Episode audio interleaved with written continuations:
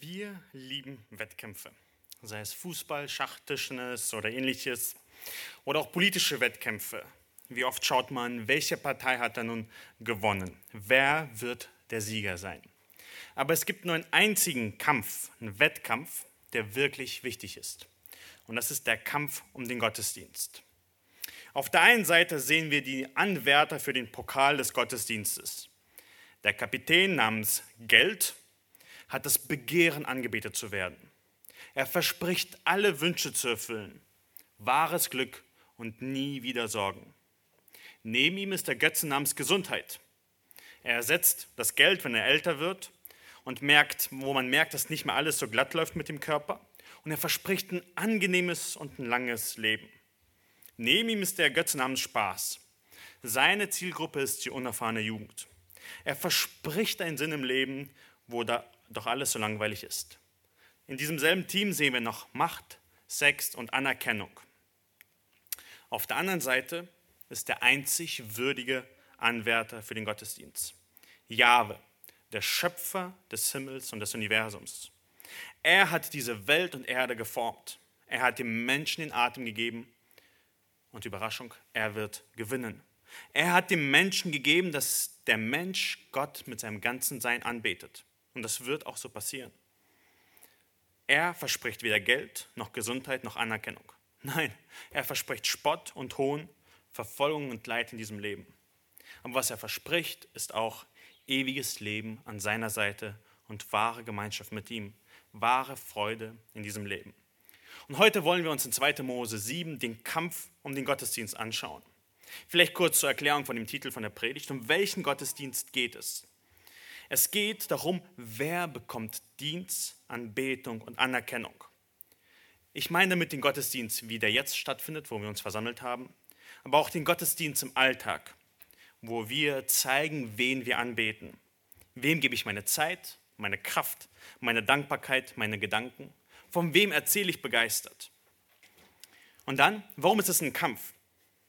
Es ist ein Kampf, weil Satan und seine Nachfolger diesen Anbetung und diesen Gottesdienst beanspruchen.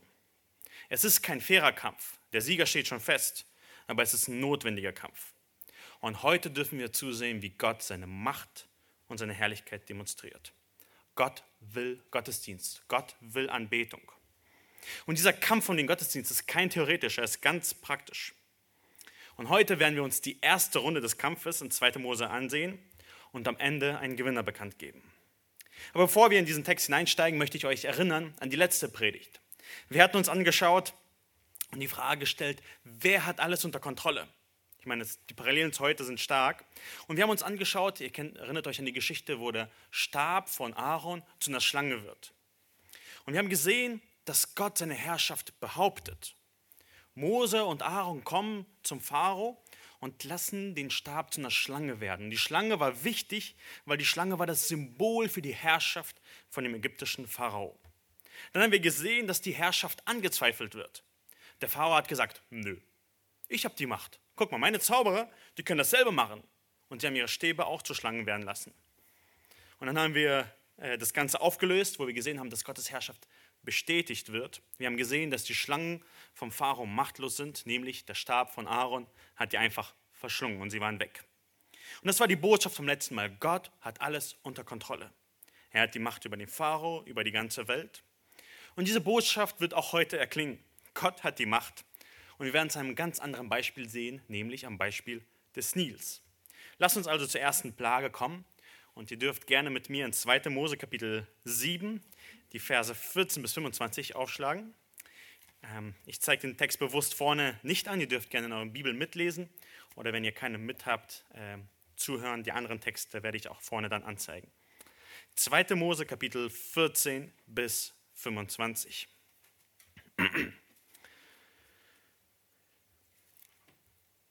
Die erste Plage. Und der Herr sprach zu Mose: Das Herz des Pharaos verstockt er weigert sich, das Volk ziehen zu lassen.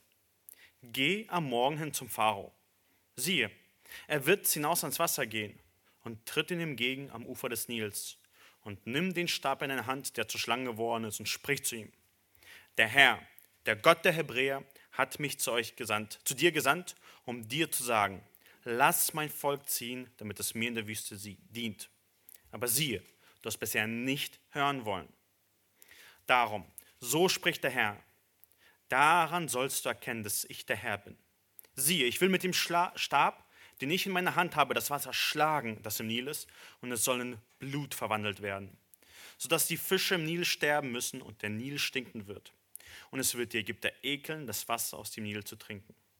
Und der Herr sprach zu Mose, sage zu Aaron, nimm deinen Stab und stecke deine Hand aus über die Wasser in Ägypten, über seine Nilarme, über seine Kanäle und über seine Sümpfe und über alle Wasserbecken, dass sie zu Blut werden. Und dass im ganzen Land Ägypten Blut sei, selbst in den hölzernen und steinernen.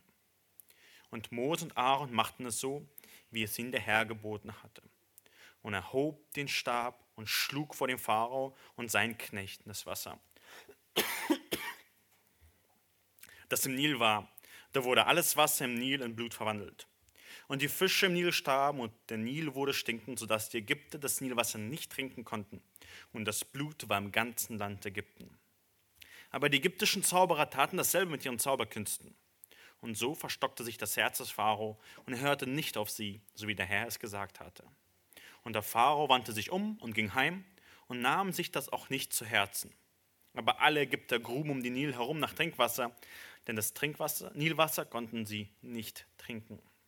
Und das währte sieben Tage lang, nachdem der Herr die Nil geschlagen hat. So kommen wir äh, zum ersten Punkt, den wir uns heute anschauen wollen, nämlich der Grund der Plage. Gott verdient Anbetung. Wir wollen uns anschauen, was der Grund für diese erste Plage ist, wo das Nilwasser zu Blut wird. Wenn wir den Grund der Plage nicht verstehen, werden wir in die Irre gehen. Und was wir sehen werden, ist, der Grund hat etwas mit Anbetung und Gottesdienst zu tun. Lass uns nochmal diese Verse, Vers 14 bis 16 lesen, wo wir den ersten Punkt sehen. Und dort heißt es, und der Herr sprach zu Mose, das Herz des Pharaos verstockt. Er weigert sich, das Volk ziehen zu lassen. Geh am Morgen hin zum Pharao. Siehe, er wird hinaus ans Wasser gehen tritt ihm entgegen am Ufer des Nils und nimmt den Stab in eine Hand, der zur Schlange geworden ist, und spricht zu ihm. Der Herr, der Gott der Hebräer, hat mich zu dir gesandt, um dir zu sagen, lass mein Volk ziehen, damit es mir in der Wüste dient. Aber siehe, du hast bisher nicht hören wollen. Was ist der Grund für die zehn Plagen? Wenn wir dieses nicht verstehen, dann werden wir ziemlich in die Irre gehen. Wir müssen verstehen, warum schlägt Gott Ägypten. Manchmal kann man denken, ähm, warum Gott jetzt hier in Vers 14 sagt, äh, dass der Pharao verstockt ist, sich das Volk ziehen zu lassen. Es gibt Leute, die denken, dass ähm, Israel einfach so schlecht ging und Gott sich über sie erbarmt hat, dass Pharao sie nicht gut genug bezahlt hat und Gott einfach diese Ungerechtigkeit gerade biegen will. Das ist das Einzige, worum es Gott geht, ist nämlich diese Ungerechtigkeit zu beseitigen, diesen, diese Versklavung, die schlecht war und Israel sollte es wieder gut gehen. Also das Ziel von Gott war, Israel wieder ein angenehmes Leben zu machen. Aber das ist nicht der Grund dafür. Man kann, der Grund auch war nicht dafür, dass Israel keinen Spaß hatte im Leben und dass sein Leben so unglücklich war und Gott ihnen wieder Freude leben, geben wollte. Was ist der Grund? Warum sollte der Pharao das Volk ziehen lassen? Und warum besteht Gott so sehr darauf? Warum ist das Gott nicht so, na gut, okay, du sagst, Israel kann nicht ziehen lassen, na gut, machen wir dann eben anders. Warum muss er jetzt das Volk mit zehn Plagen schlagen? Wir sehen das in Vers 14, äh 16. Und spricht zu ihm, da soll äh, Mose zu Aaron sagen, der Herr, der Gott der Hebräer, hat mich zu dir gesandt, um dir zu sagen, lass mein Volk ziehen. Und da ist dieses Wort damit. Damit ist so wichtig. Hier wird der Grund dargestellt, warum das Volk ziehen gelassen werden muss. Und warum? Damit es mir in der Wüste dient. Und dieses kleine Wörtchen dient kann man so schnell übersehen. Aber was wir jetzt machen werden, ist einen kleinen Ausschwenker von dem Text hinweg.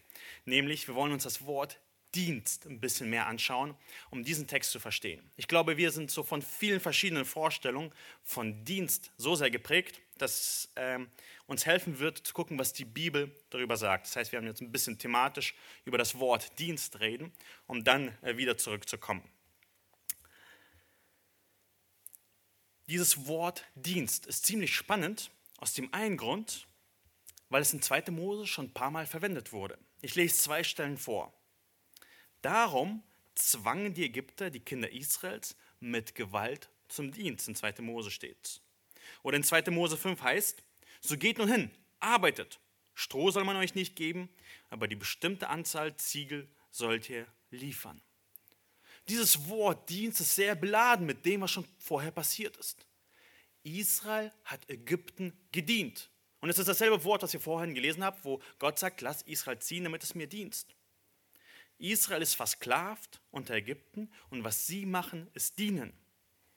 Und so sagt Gott in 2. Mose 7, was wir vorhin gelesen haben, lass mein Volk ziehen, damit es mir in der Wüste dient. Das ist sozusagen, wir sehen hier diese Gegenüberstellung. Israel dient gerade Ägypten, Gott will aber Dienst. Und welchen Dienst meint er damit? In 2. Mose 20, bei den zehn Geboten, wird das Wort nochmal verwendet. Dort sagt er in einem von den zehn Geboten, du sollst dir kein Bildnis machen, noch irgendein Gleichnis machen, weder von dem, was oben im Himmel, noch auf dem, was unten auf der Erde, noch dem, was in den Wassern ist, unter der Erde ist. Bete sie nicht an und diene ihnen nicht. Denn ich, der Herr, dein Gott, bin ein eifersüchtiger Gott. Was bedeutet dieses Dienen? Will Gott, dass Israel ihm jetzt die Ziegel macht anstatt Ägypten? Nein, es geht hier nicht, dass Gott äh, merkt, dass er nicht genügend Arbeiter hat. Ihm geht es um etwas viel mehr. Es geht um nicht um diese Sklaverei von der Arbeit, von wirtschaftlicher Produktion. Es geht ihm um die Anbetung. Wir lesen hier in 2. Mose 40, bete sie nicht an und diene nicht. Diene den anderen Götzen nicht und bete sie nicht an. Worum es hier also es geht, ist um Gottesdienst. Israel soll ziehen gelassen werden, damit sie Gott dienen durch Gottesdienst. Und leider beschäftigen wir uns, also ich habe es bei mir gemerkt, zu wenig mit der Lehre der Bibel über den Gottesdienst. Wir sind leider auch sehr geplagt von vielen Irrlehren über Anbetung und Gottesdienst und leider auch vor allem durch moderne Anbetungsmusik. Und diese lehrt sehr viele falsche Sachen über Anbetung. Und ich möchte mit euch, dass wir uns ein paar Gedanken jetzt machen. Aber bevor wir es machen, eine Frage ganz persönlich an dich. Was würden die Menschen um dich herum sagen? Deine Freunde, deine Bekannten, deine Eltern, deine Kinder. Was würden sie über dich sagen in Bezug auf den Gottesdienst? Was würden sie sagen, wie stehst du zum Gottesdienst? Würden sie zu dir sagen, ihm ist der Gottesdienst das Wichtigste. Er lebt und stirbt für den Gottesdienst. Oder würden Sie für dich sagen, ja, der Paul, der mag schon den Gottesdienst, aber nur, wenn ihm nichts in den Weg dazu kommt. Oder würden Sie vielleicht sagen, für dich ist der Gottesdienst, also für ihn ist der Gottesdienst vielleicht nicht so sein Lieblingshobby. Welches Zeugnis will dein Ehepartner, deine Eltern, deine Kinder über dich geben? Wie stehst du zum Gottesdienst? Lass uns ein paar Stellen in der Schrift anschauen. Ich möchte die Schrift reden lassen zu dem, was sie über Gottesdienst sagt. 5. Mose 13, Vers 5. Dem Herrn, euren Gott, sollt ihr nachfolgen und ihn fürchten. Und ihr sollt seine Gebote halten und seiner Stimme gehorchen und ihm dienen und ihm anhangen. Da kommt wieder dieses Wort dienen vor.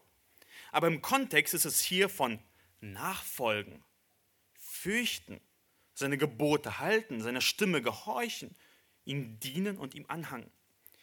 Um Gott, beim Gottesdienst geht es nicht nur um einen Moment in der Woche, sondern es geht um etwas Lebensbestimmendes. Etwas, was dein ganzes Leben, dein Denken und dein Fühlen ausmacht. Um Gott fürchten, um seine Gebote halten und ihm anhangen. Und es ist hier ein Muss. Hier heißt, dem Herrn, euren Gott, sollt ihr nachfolgen. Es ist nicht optional. Ihr müsst ihm gehorchen und ihm dienen. Die nächste Stelle, wenn wir so ein bisschen uns durch die Bibel äh, durcharbeiten, wo das Wort verwendet wird und ein ganz wichtiger ist, ist in äh, Josua Kapitel 24, Vers 15. Ich aber und mein Haus, wir wollen dem Herrn dienen. Vielleicht habt ihr diesen Spruch schon äh, in vielen christlichen äh, Wohnungen gesehen. Ist immer so ein schön aufs Holz gemacht. Ich aber und mein Haus wollen dem Herrn dienen. Ähm, aber wenn wir das äh, Kapitel Josua 24 lesen, ist es ziemlich dramatisch. Äh, das Wort in äh, Josua kommt irgendwie, glaube ich, nur 20 Mal vor und im Kapitel 24 kommt es ganze 16 Mal vor. Also wir sehen, das Kapitel 24 fließt über von dienen. Es geht die ganze Zeit um dienen, dienen, dienen, dienen. Warum? Was ist bisher passiert? Israel sollte das Land einnehmen und am Ende ruft Josua das ganze Volk zusammen und sagt ihnen, Leute, fürchtet den Herrn und dient ihm in Vollkommenheit und in Wahrheit. Tut die Götter weg, denen eure Väter jenseits des Stromes und Ägypten gedient haben, und dient dem Herrn. Er ruft sie auf zur wahren Anbetung und sagt, ihr müsst Gott dienen. Ihr dürft nicht anderen Göttern dienen. Und dann sagt er diesen Satz, ich aber und mein Haus, wir wollen dem Herrn dienen. Er sieht, dass das Volk den Götzen nachhängt und sagt, Leute, ich aber, egal ob jemand mit mir geht oder nicht, wir wollen dem Herrn dienen. Wir haben uns entschlossen, äh, gegen den Strom zu fließen und wir wollen dem Herrn dienen. Und das Volk sagt so, ja, ja, wir wollen dem Herrn dienen. Er sagt so, Leute, ihr müsst die anderen Götzen wegmachen. Ihr könnt nicht den Götzen dienen und Gott dienen, denn Gott ist ein eifersüchtiger Gott und er wird euch zerstören.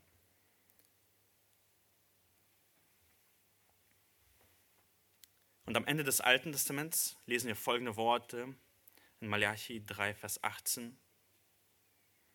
Und ihr werdet wieder den Unterschied sehen zwischen dem Gerechten und dem Gottlosen, zwischen dem, der Gott dient und der, der ihm nicht dient. Wir sehen hier diese Parallele. Die Gerechten, die Gott dienen, und die Gottlosen, die Gott nicht dienen. Am Ende der Tage, worüber er spricht, wird man diesen Unterschied sehen. Was wird der Unterschied sein? Die Gott gedient haben, wird es ein bisschen besser gehen, die ihm nicht gedient haben, ein bisschen schlechter. Vers 19, 20, gleich darauf beschreiben es. Malachi Kapitel 3, Vers 19 bis 20. Denn siehe, der Tag kommt, brennend wie ein Ofen, Ofen. Da werden alle Übermütigen und alle, die gesetzlos handeln, wie Stoppeln sein. Und der kommende Tag wird sie verbrennen, spricht der Herr der Herrscher, sodass ihnen weder Wurzel noch Zweig übrig bleibt. Das ist der Unterschied. Diejenigen, die Gott nicht gedient haben, werden verbrennen, sodass weder Wurzel noch Zweig übrig bleibt. Und Vers 20.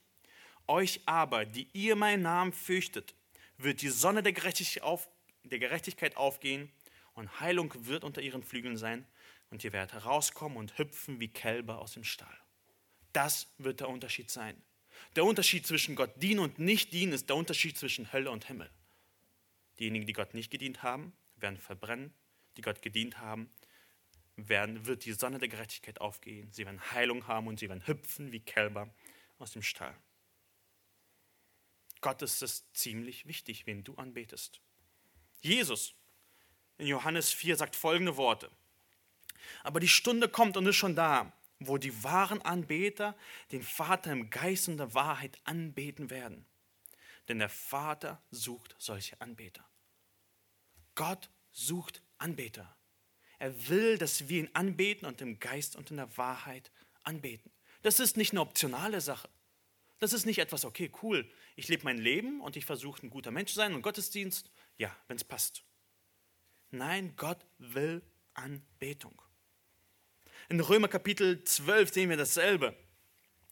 Und ähm, um diesen Vers ein bisschen zu verstehen, ist zu verstehen, dass er irgendwie der Höhepunkt von dem ganzen Brief ist oder so ein Schlüsselvers, wo es ähm, umschwenkt. Die ersten elf Kapitel erzählt Paulus das herrliche, motivierende Evangelium, das alles auf der Erde und die ganze Weltgeschichte ändert. Er beginnt damit, dass alle gesündigt haben, dass Juden und Heiden die Gerechtigkeit verfehlen, die sie haben sollten. Aber Jesus stirbt für Sünde, damit sie freigesprochen werden von dem Schuldspruch über Sünde. Und dann erklärt er, dass sie nicht nur freigesprochen sind von der Bestrafung, sondern dass sie auch verändert sind durch den Geist, mit dem sie versiegelt sind. Und dann erklärt er, dass Gott sein Versprechen mit dem, Israel, mit dem Volk Israel nicht vergessen hat und sie noch retten wird. Und Kapitel 12 ist, wo dieser Umbruch kommt. 1 bis 11 war dieses Evangelium und dann 12 bis zum Ende er macht er es ganz praktisch und sagt, ich ermahne euch nun, ihr Brüder, angesichts der Barmherzigkeit. Diese Barmherzigkeit, die im Kapitel 1 bis 12 gesehen, sagt er nun, ich ermahne euch nun. Was ist die Reaktion auf das Evangelium? Welchen Unterschied macht die frohe Botschaft Und er beginnt mit dem wichtigsten Thema, und zwar, dass ihr eure Leiber darbringt als ein lebendiges, heiliges, Gott wohlgefälliges Opfer. Das sei euer vernünftiger Gottesdienst. Die Reaktion auf das Evangelium ist Gott gefälliger, vernünftiger Gottesdienst. Und er gebraucht hier Bilder aus dem Priesterdienst, dass ihr eure Leiber darbringt als ein lebendiges, heiliges, Gott wohlgefälliges Opfer. Das ist der Dienst, den die Priester im Alten Testament gemacht haben. Und es ist ziemlich lustig, dass wir sowohl die Priester als auch die Opfer sein sollen. Wir müssen uns selbst aufopfern und uns selbst darbringen. Unser ganzes Leben Gott hingeben. Wir sind ein Opfer, das Gott vollkommen hingegeben ist. Wir geben uns Gott ganz hin. Das ist, worum es bei Gottesdienst geht. Gottesdienst ist nicht nur eine Sache im Alten Testament, wo die da irgendwelche Opfer dargebracht haben. Nein, das ist auch im Neuen Testament, wie Jesus und Paulus das bezeugen. Und vielleicht mal, um eine Definition von Gottesdienst zu geben. Die ist jetzt nicht eine Bibelstelle, wo man sie rausnimmt, sondern irgendwie so die Lehre des ganzen, äh, äh, der ganzen Bibel. Ich habe sie versucht so zusammenzufassen. Das ist vielleicht kompliziert, wir werden uns sie immer wieder in den nächsten ähm, Predigten vielleicht immer wieder anschauen, aber ich finde sie sehr hilfreich. Was ist Gottesdienst, wenn man das so zusammenfassen würde? Gottesdienst ist eine geschenkte Gemeinschaft mit Gott, wobei Gläubige aus Gnade ihre Gedanken und Gefühle auf Gott ausrichten und als Antwort auf seine Größe und sein Wort Gott ehrfürchtig verherrlichen durch Lobesworte und Liebestaten. Das sind so viele Aspekte hier, aber um Gottesdienst ein bisschen besser zu verstehen, bei Gottesdienst geht es darum, dass wir eine Gemeinschaft mit Gott haben.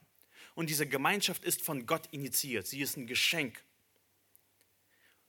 Beim Gottesdienst kommen Gläubige äh, hinzu, die aus Gnade, die Gott uns dargeben muss, wo wir unsere Gedanken und Gefühle, also unser ganzes Sein, auf Gott ausrichten. Also es fängt mit dieser inneren Einstellung beim Gottesdienst. Es ist eine Gemeinschaft mit Gott, wo wir uns völlig auf Gott konzentrieren. Und da als Antwort auf seine Größe und sein Wort. Gottesdienst ist nicht etwas, ich stelle mir Gott vor, als wäre ein alter Opa mit einem weißen Bart und deswegen bete ich ihn an. Nein, Gottesdienst basiert auf dem, wie sich Gott offenbart hat, in seinen Taten und in seinem Wort. Und unsere Reaktion auf seine Offenbarung ist, dass wir ihn ehrfürchtig verherrlichen. Wie verherrlichen wir Gott? Durch Lobesworte und Liebestaten. Ähm, und diese vielleicht kurz auf die beiden letzten Punkte uns zu konzentrieren. Lobesworte und Liebestaten wird tatsächlich ähm, im Hebräerbrief äh, als die beiden Aspekte von Gottesdienst dargestellt. In Hebräer 13, Vers 15 bis 16 sieht er sozusagen zwei, stellt er zwei Früchte von Gottesdienst dar. Ich meine, viele Sachen sind unsichtbar. Keine Ahnung, äh, zum Beispiel, dass wir gläubig sind oder aus Gnade. Das ist nicht etwas, was man so offensichtlich beobachten kann, dass jemand begnadigt ist. Aber es gibt Sachen, die sichtbar sind. Und zwar, das ist, was wir tun. Und diese werden in Hebräer Kapitel 13 so zusammengefasst. Und da werden wieder diese, dieser Sprachgebrauch des Opfers äh, dargebracht, äh, verwendet. Und Hebräer 13, Vers 15 bis 16 heißt es, durch ihn lasst uns nun Gott beständig ein Opfer, also durch ihn, durch Jesus, lasst uns nun Gott beständig ein Opfer des Lobes darbringen. Was ist das Opfer des Lobes? Das ist die Frucht der Lippen, die seinen Namen bekennen. Gottesdienst, einer der Früchte von Gottesdienst ist, oder was wir bei Gottesdienst machen, ist wie Opfern Lob. Was ist das? Wenn wir seinen Namen bekennen. Praktisch sieht das aus durch Gebet. Wir bekennen unsere Abhängigkeit von Gott und seine Größe. Praktisch sieht das aus, Frucht der Lippen, die seinen Namen bekennen, wenn wir singen. Singen ist nicht nur dazu da, dass es schön klingt, sondern auch dazu da, dass wir Gott mit unseren Lippen bekennen. Wir sagen, du Gott hast uns gerettet, wir sind Sünder und wir brauchen deine Gnade. Das ist, was Gott gefällt. Das ist ein Opfer des Lobes. Ein Opfer des Lobes ist, wenn wir praktisch miteinander reden, wenn wir einander ermutigen und auf Gott hinweisen. Das sind Lippen, die seinen Namen bekennen, die sagen, Gott kann dir helfen, er hat mir geholfen. Das sind seine Wahrheiten über ihn. Das ist der eine Aspekt von Gottesdienst. Und der andere Aspekt, also Lobesworte und Liebestaten, sehen wir Vers 16. Wohl zu tun und mitzuteilen, vergesst nicht, denn solche Opfer gefallen Gott wohl.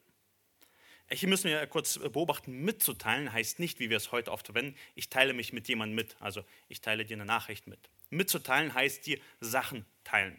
Ich gebe dir meine Sachen. Das ist mitteilen. Und er sagt hier, Vers 15, äh, gibt Gott Opfer dar des Lobes, aber auch Wohltun. Also lieben, praktisch jemand anderen Gutes tun und deine Sachen mit ihm teilen, spenden, in welcher Form auch immer, Gastfreundschaft aufnehmen, helfen, praktisch helfen. Wohl zu tun und mitteilen, vergesst nicht. Warum?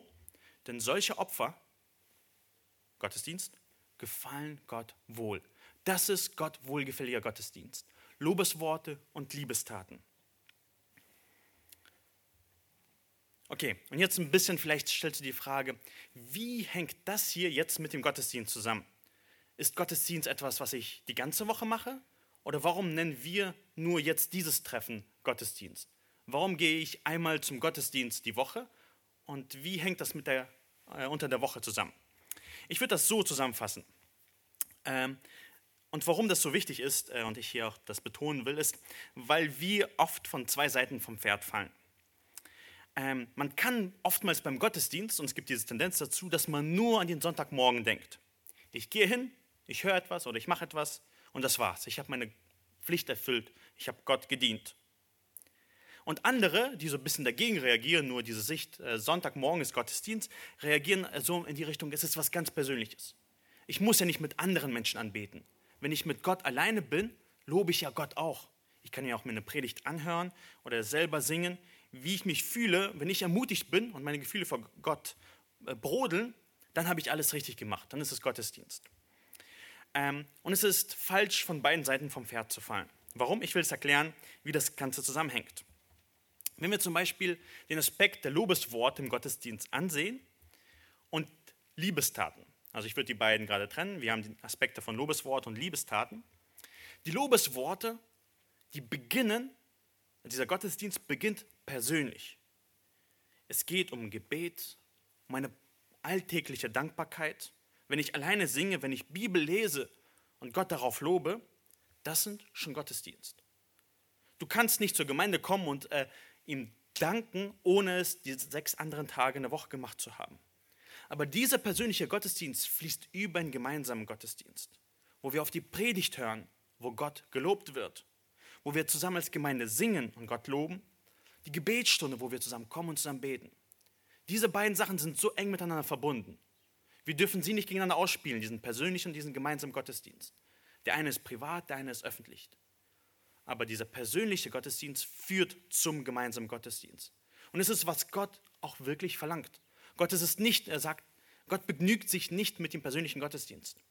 Wenn wir in den Psalmen lesen, wie oft Gott sagt, ich wünsche mir, dass diese Stimme von der Menge von vielen will ich dich loben. Also Gott will, dass wir zusammenkommen und ihn durch Lobesworte anbeten.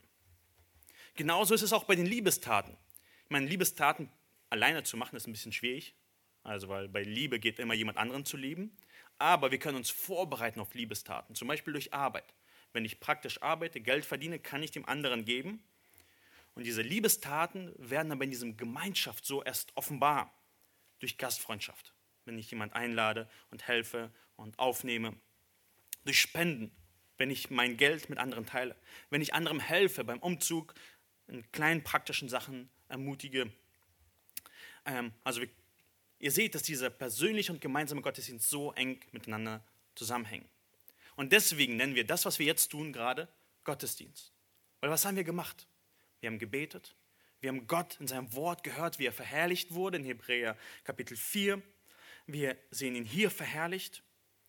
Und wir können aber auch Liebestaten gerade untereinander machen. Nach dem Gottesdienst, vor dem Gottesdienst. Deswegen ist die Zeit davor und danach auch so wichtig. Gut.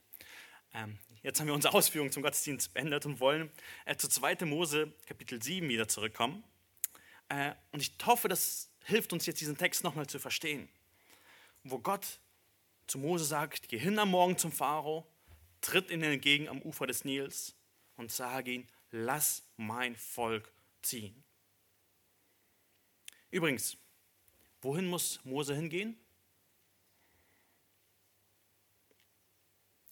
An das Ufer des Nils. Wann waren wir das letzte Mal am Ufer des Nils in 2. Mose?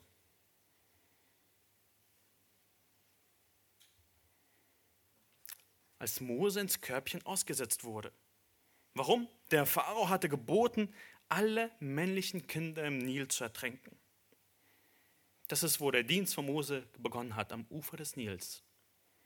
Und jetzt sind wir wieder bei der ersten Plage an demselben Ort, wo Gott seine Macht zeigt.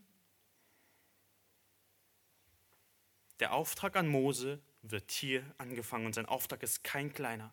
Es geht um diesen Gottesdienst, den wir angeschaut haben, den Gott so sehr will und der so umfassend ist. Er will, dass Israel ihm dient. Es geht um Anbetung, die Gott verdient. Was ist die Anwendung daraus, was wir uns gerade angeschaut haben? Ich würde es in zwei Sachen nennen. Erstens, lerne Gottesdienst zu lieben. Ich glaube, wir haben vergessen, den Gottesdienst wirklich zu lieben. Diesen persönlichen, diesen gemeinsamen. Wir sehen diese Priorität in diesem Text. Es ist der Grund, warum Gott zehn Plagen über Ägypten schickt. Lass uns uns daran erinnern und uns bewusst werden, wir müssen den Gottesdienst lieben lernen, wenn du ihn vielleicht jetzt nicht liebst. Wie? Indem du dein Leben damit verbringst, Gottesdienst zu tun. Es ist gut, dass du heute hier bist. Lerne Gott zu dienen durch Lobesworte, wenn du betest, wenn du singst, wenn du liest. Geh in die Gemeinde zu jedem Treffen, um Gott zu loben, um andere zu ermutigen, um Gott zu verherrlichen. Und lerne den Gottesdienst zu lieben, indem du wirklich hart arbeitest auf der Arbeitsstelle von Montag bis Freitag. Und dann auch gerne anderen dienst. Und so kommen wir zum zweiten Punkt, und diesen ein bisschen kürzer, und zur Plage selbst. Gott, haben wir gesehen, will Anbetung, aber was ist nun die Plage, äh, weil der Pharao dagegen ist? Welche Plage schickt Gott? Lass uns sie lesen. 2. Mose, Vers 17 äh, bis 19. Darum, so spricht der Herr, daran sollst du erkennen, dass ich der Herr bin. Siehe, ich will mit dem Stab, den ich in meiner Hand habe, das Wasser schlagen, das im Nil ist, und es soll in Blut verwandelt werden sodass die Fische im Nil sterben müssen und der Nil stinkend wird.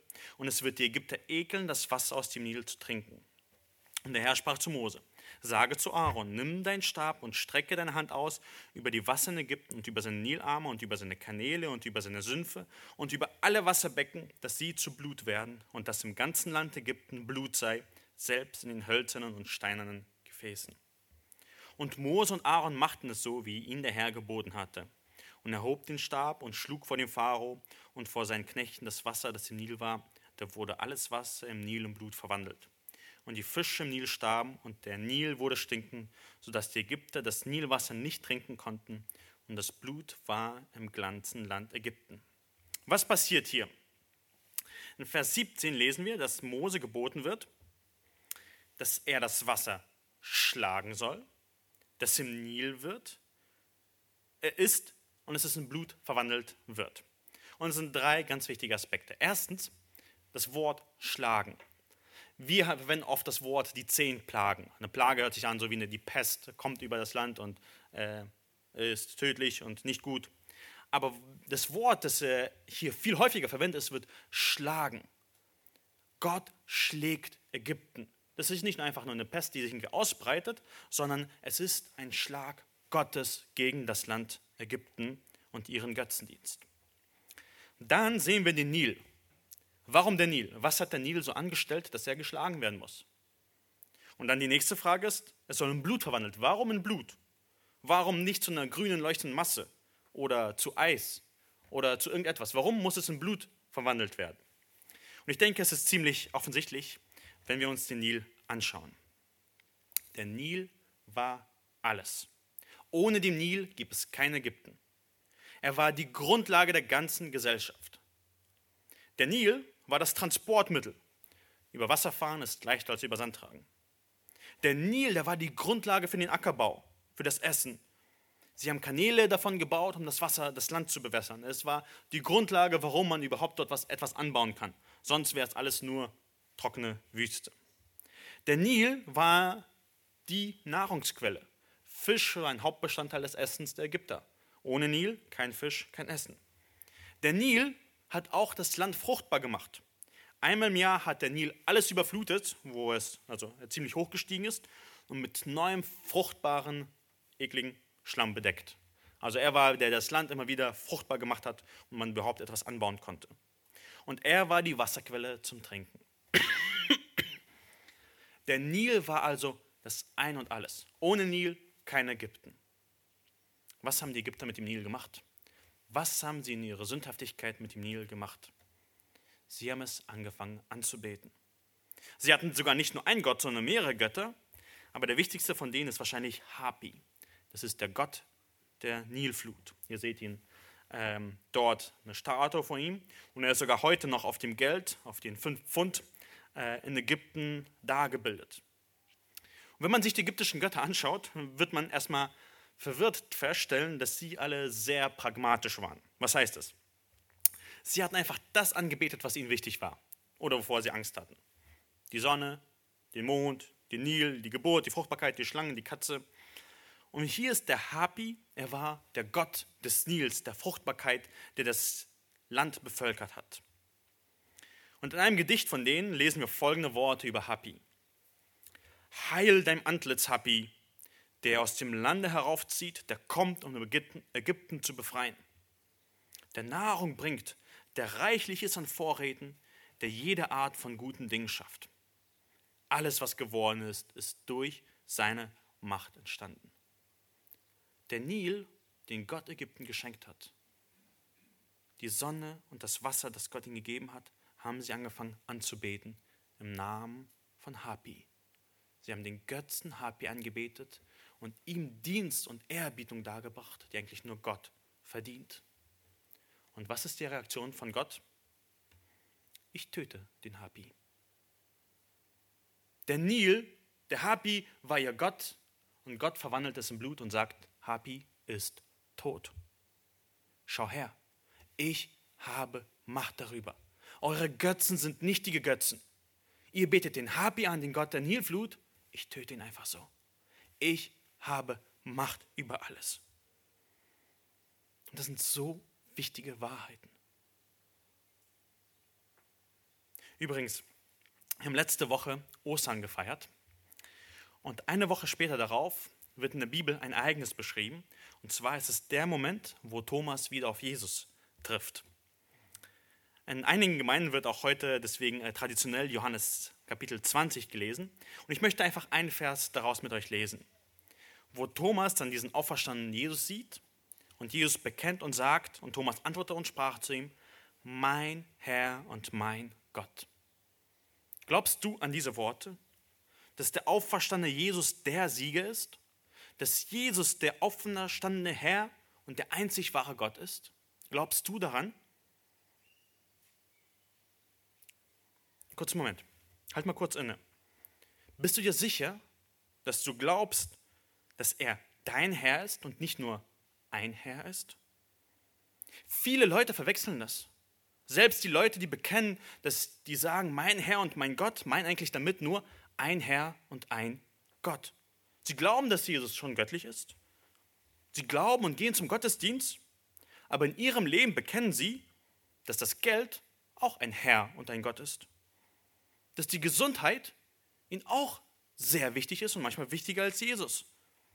Dass der, die sagen zum Spaß und zur Lust und zur Freude und sagen, mein Herr und mein Gott.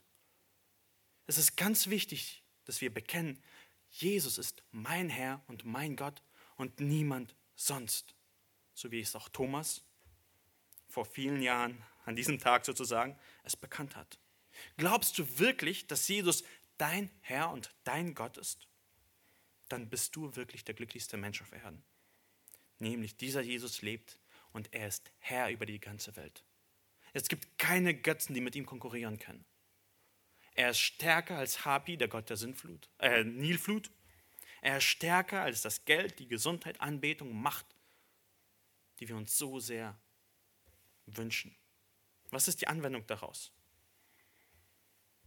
Ich möchte dich ganz praktisch ermahnen. Setze kein Vertrauen auf Götzen. Setze kein Vertrauen auf Macht.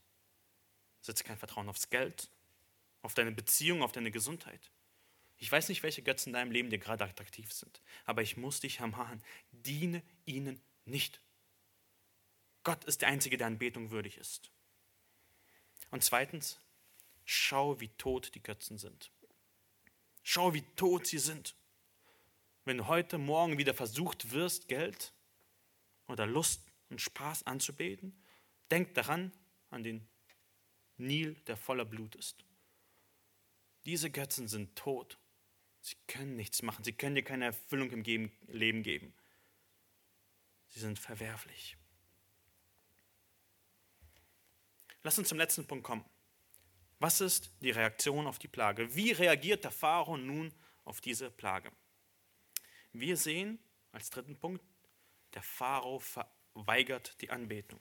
Lass uns die Verse 22 bis 25 lesen. Aber die ägyptischen Zauberer taten dasselbe mit ihren Zauberkünsten. Und so verstockte sich das Herz des Pharaos und er hörte nicht auf sie, so wie der Herr es gesagt hatte.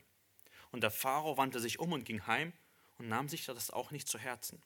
Aber alle Ägypter gruben den Nil herum nach Trinkwasser, denn das Nilwasser konnten sie nicht trinken. Und das währte sieben Tage lang, nachdem der Herr den Nil geschlagen hatte. Was passiert? Schon ziemlich lustig eigentlich diese Geschichte wenn sie nicht so traurig wäre. Das ganze Wasser im Land wird in Blut verwandelt. Also wirklich alle offenen Gefäße, alles, äh, nicht nur der Nil, auch alle Nebenströme und alle Kanäle, selbst das Wasser in den Gefäßen wird in Blut verwandelt. Und was machen die Zauberer? Sie machen dasselbe. Ich meine, wie dumm ist das? Du hast kein Wasser mehr im Land und das einzige Wunder, das du tun kannst, ist das Wasser auch in Blut zu verwandeln. Wäre es nicht viel sinnvoller, in diesem Fall mal was Nützliches zu machen und Blut in Wasser zu verwandeln? Aber nein, die Zauberer machen dasselbe. Sie machen das Übel noch schlimmer. Und wir sehen Vers 24, alle Ägypter gruben um den Nil herum nach Trinkwasser. Alle wollen Wasser. Also man kann es aus diesem Text annehmen, das einzige Wasser, das noch verfügbar war, was alles unter der Erde war. Alles, was offen war, wurde ins Blut verwandelt. Das heißt, die, Zauberer haben wahrscheinlich auch gegraben, Wasser rausgeholt und sind zum Pharao gekommen und haben gesagt, so, guck, wir können auch dasselbe. Wasser wird im Blut. Und welche Folge hat es auf den Pharao? Die ägyptische Zauberer taten und so verstockte sich das Herz des Pharao und er hörte nicht auf sie. Er nimmt es nicht zu Herzen aufgrund von diesem einen ziemlich dummen Wunder der Zauberer.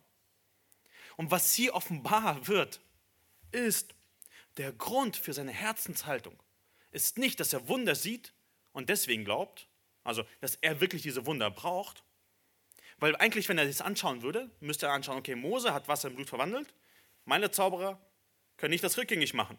Also hat Gott der Hebräer gewonnen. Aber nein, er guckt sich dieses Wunder an und sagt so, ja, der Gott der Hebräer, der kann nichts. Was es offenbart, ist sein verstocktes Herz. Er will gar nicht schauen. Er will gar nicht glauben. Er will gar nicht hinhören. Und das sehen wir heute so häufig auch praktisch. Du kannst einem Ungläubigen so viele Argumente gegen die Evolution bringen, aber es sind nicht die Argumente, die überzeugend sind. Sie wollen einfach nicht wissen, dass es einen Schöpfergott gibt.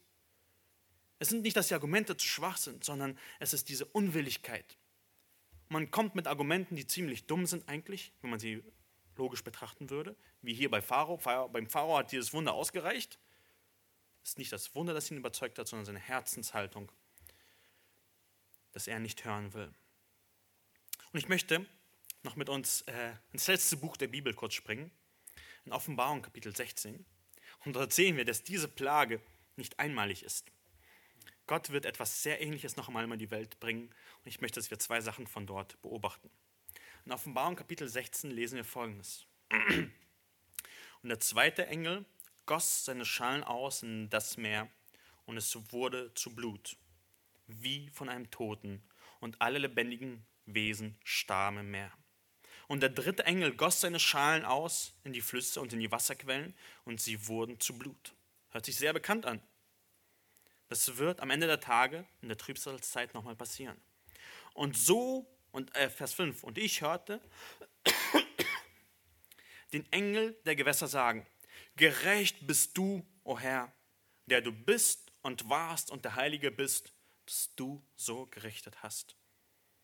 Denn das Blut der Heiligen und der Propheten haben sie vergossen und Blut hast du ihnen zu trinken gegeben, denn sie verdienen es. Wir sehen, dass diese selbe Plage nochmal kommen wird, nämlich als Bestrafung für den Mord, Lust der Heiden. In 2. Mose war es auch ähnlich. Die Ägypter waren mordlustig gegen die Kinder der Israeliten und haben sie in den Nil getötet. Und deswegen wurde der Nil zu Blut. Und am Ende der Tage sind die Heiden mordlustig gegen die Heiligen und die Propheten. Und Gott gibt ihnen die gerechte Strafe. Und was ziemlich spannend ist, dann geht es weiter. Vers 7. Und ich hörte einen anderen vom Altar her sagen: Ja, o oh Herr, Gott, du Allmächtiger, wahrhaftig und gerecht sind deine Gerichte. Und dann kommt äh, die vierte Schale. Und der vierte Engel goss seine Schale aus auf die Sonne und die wurde gegeben, die Menschen mit Feuer zu versengen. Und wie reagieren die Menschen? Und die Menschen wurden versenkt von großer Hitze und sie taten nicht Buße. Sie lässerten den Namen Gottes, der Macht hat über diese Plagen, und sie taten nicht Buße, um, ihn, um ihm die Ehre zu geben. Sehr ähnlich wie das, was mit dem Pharao passiert hat. Er sieht das und will Gott nicht anbeten. Sie geben Gott nicht die Ehre. Wir sehen, dass es hier bei diesen Plagen wieder um Anbetung geht, um, Ehrerbi um Ehrerbietung geht. Was ist die Anwendung davon? Eine ist, Ungläubige brauchen mehr als Argumente. Sie brauchen Gnade. Argumentieren und von Glauben überzeugen macht einen nicht gläubig. Wir dürfen und müssen das tun, aber sie brauchen Gottes Gnade, um zum rettenden Glauben zu kommen. Der Pharao war verstockt und wollte nicht hören. Und die eine Anwendung, die wir daraus nehmen, ziehen können, ist, wir dürfen aber auch von seiner Macht zeugen. Zeuge von Gottes Macht. Diese Wunder und diese Plagen sind nicht umsonst da. Sie zeugen und sind eine Botschaft von Gottes großer Macht. Wir dürfen von Gott erzählen, von seinen Gerichten, von seiner Liebe und vor allem von seinem Gericht über seinen Sohn am Kreuz, der für unsere Sünden gestorben ist. Wir dürfen von seiner Macht zeugen. Und wir dürfen dafür beten, dass Gott Menschen rettet. Zusammenfassung. Gleich wollen wir zusammen beten und ich würde euch die Möglichkeit geben zu beten. Aber bevor wir zusammen beten, würde ich noch mal kurz zusammenfassen, was wir uns heute angeschaut haben. Was haben wir heute in der Bibel gesehen? Wir haben den Grund der Plage gesehen. Gott verdient Anbetung. Gott sagt klar, dass er der einzige Herrscher ist und nicht der Pharao. Er will den Gottesdienst. Lasst uns dafür beten, dass wir wirklich Gott anbeten. In einem Gottesdienst, der ihm die Ehre gibt. Dann haben wir die Botschaft der Plage gesehen. Der Nil verdient keine Anbetung. Alle Götzen, die dich locken, sind ohnmächtig. Sie scheinen anbetungswürdig zu sein, aber Gott ist stärker, weiser, gnädiger und liebevoller. Lasst uns dafür beten, dass wir wirklich sehen, dass diese Götzen tot sind, dass sie unwürdig sind. Und der dritte Punkt war, den wir uns heute angeschaut haben, ist die Reaktion auf die Plage. Der Pharao verdient, er verweigert die Anbetung. Lass uns dafür beten, dass niemand von uns so ein verstocktes Herz hat. Und wenn es jemand hat, dass es Gott weich macht. Lasst uns also unseren Gott in der Woche anbeten und auch jetzt. Lasst uns Gott um diese Gnade bitten. Ich möchte euch bitten, mit mir aufzustehen.